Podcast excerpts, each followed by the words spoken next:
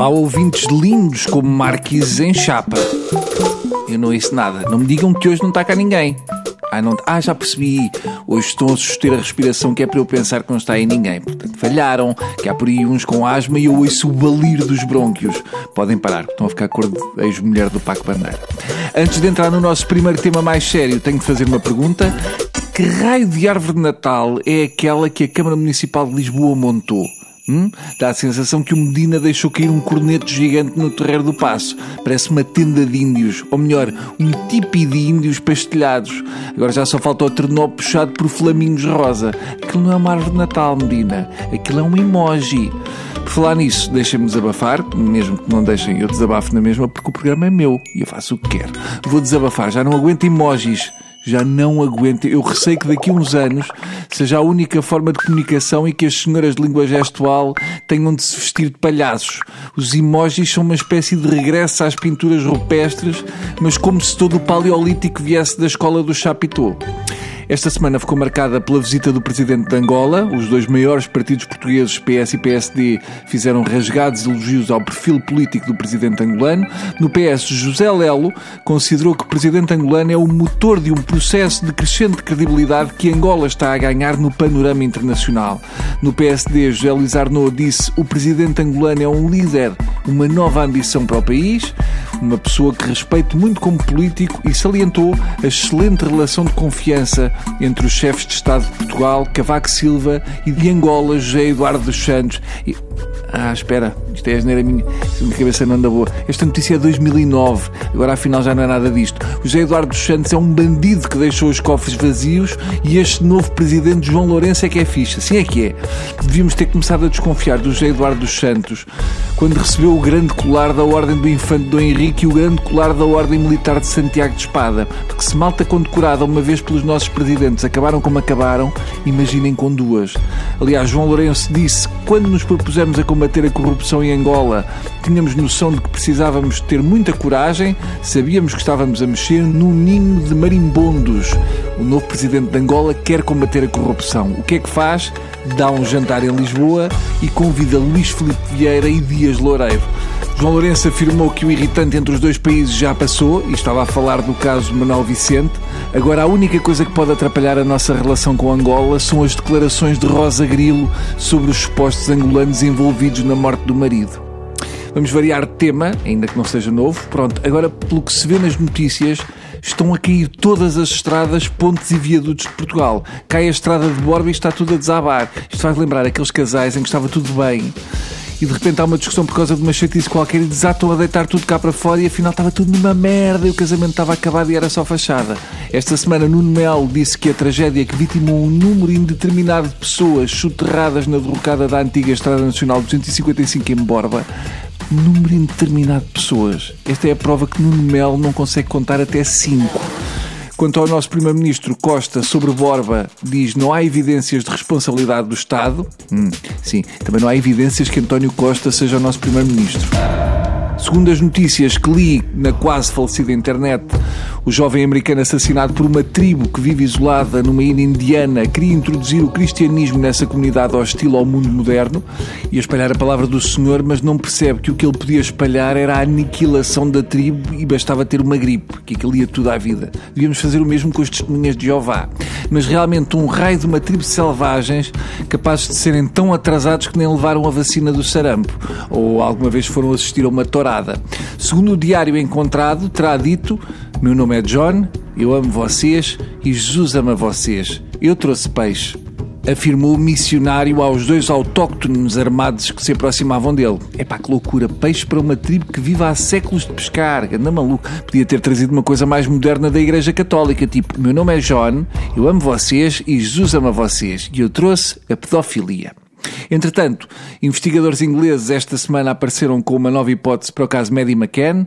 Maddie pode ter sido atropelada, acrescento eu, por uma nave extraterrestre. Outra grande notícia da semana: Passos Coelho corre a maioria dos alunos a negativas. Provavelmente foram várias as razões para o professor Dr. Passos ter feito isto. Eu vou enumerar algumas. Os alunos não sabiam que os recibos verdes também descontavam para a segurança social. Não foram capazes de dar instruções para aviões aterrarem tiveram que fazer cinco orçamentos retificativos, deram respostas anticonstitucionais, fizeram testes acima das suas possibilidades. Alunos calcularam devolução da sobretaxa do IRS segundo simulador do Jornal Expresso. E, finalmente, porque não era suposto os alunos acabarem o curso antes dos 38 anos. Marcelo Rebelo de Sousa contou que lhe disseram que a nível de Estados circula o filme da morte de Jamal Khashoggi. Portanto, está visto que Marcelo anda na Darknet. E agora vamos falar de mais um programa da SIC, que começa com uma citação de Paco Bandeira. Eu andava na rua e parecia um monstro que batia nas mulheres. Parecia.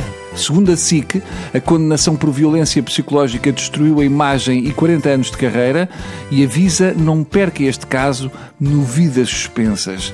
É ó SIC, ao menos o Paco tem a vida suspensa. A primeira mulher já não teve tanta sorte. Que raio de programa é este? Para a semana é o Duarte Lima e a seguir o Palito e o Rei Gob. Eu acho que os jornalistas da SIC ainda vão resolver o caso do Paco Bandeira definitivamente. Basta meia dúzia de perguntas mais chatas para o Paco Bandeira ir buscar de novo a pistola. Coitadinho do Paco Bandeira, tão romântico, tão romântico, e na verdade, se formos a ver, afinal é a ternura do calibre 40 se eu fosse ao Paco Bandeira, antes que as pessoas recomeçassem a lembrar quem ele é e comecem a fazer trocadilhos com olevas, olevas, eu basava para a Espanha e mudava o nome para Baco Pandeira. Quem sabe uma nova carreira já causava menos trocadilho. Ora, há mais dois deputados do PS que têm presenças marcadas indevidamente. José Matos Rosa estaria em Cabo Verde quando do seu login. Duarte Mendes participava numa conferência no Porto. A omnipresença dos deputados do PSD é impressionante, até Deus tem inveja. O Duarte Marques dá um baile ao JC. É uma pessoa capaz de estar sentada à direita e à esquerda do pai ao mesmo tempo. É uma chatice porque assim nunca nos livramos dele.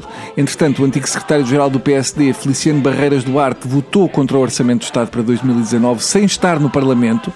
Provavelmente fez iTouch no ecrã do canal Parlamento. Ou então estava em casa a escrever o um manual de ética a pedido do Rui Rio.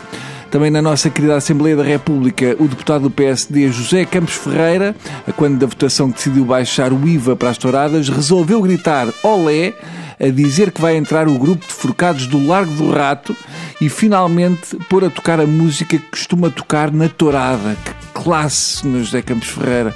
Mas o que é que se passa com a família Campos Ferreira? Aquele toque da tourada do deputado do PSD só se justifica se à mesma hora estivesse um canalizador em casa dele a cumprir por ele os seus deveres conjugais. Provavelmente o deputado deu uma queca fantasma. Alguém a deu por ele. Se calhar já está na altura de, em vez daquela campainha irritante, usar a corneta da tourada para chamar os deputados para a sala, eles começam a admitir o que realmente são. Em tempos os ministros demitiam-se por fazer corninhos, agora eu acho que está na altura de lhes mostrarmos o dedo do meio e mandá-los para o órgão masculino. Falam nas claques, mas esta gente falsifica moradas, aldraba presenças, empresta passwords, pinta as unhas, faz viagens fantasmas e agora até já tocam músicas de tourada no final de votações. Eu acho que em vez da Assembleia da República é melhor mudar o nome para Casinha das Claques da Nação já só falta apalparem as mamas à República e deitar serradura no chão daquilo, que já não é uma Assembleia da República, é um parque de diversões de maçons e marialvas. A verdade é que se qualquer um de nós no nosso emprego fizesse metade do que eles têm feito, já tínhamos sido despedidos. Eu tenho uma sugestão ponham um escorrega na entrada da Assembleia, porque aquilo é garotada de gravata.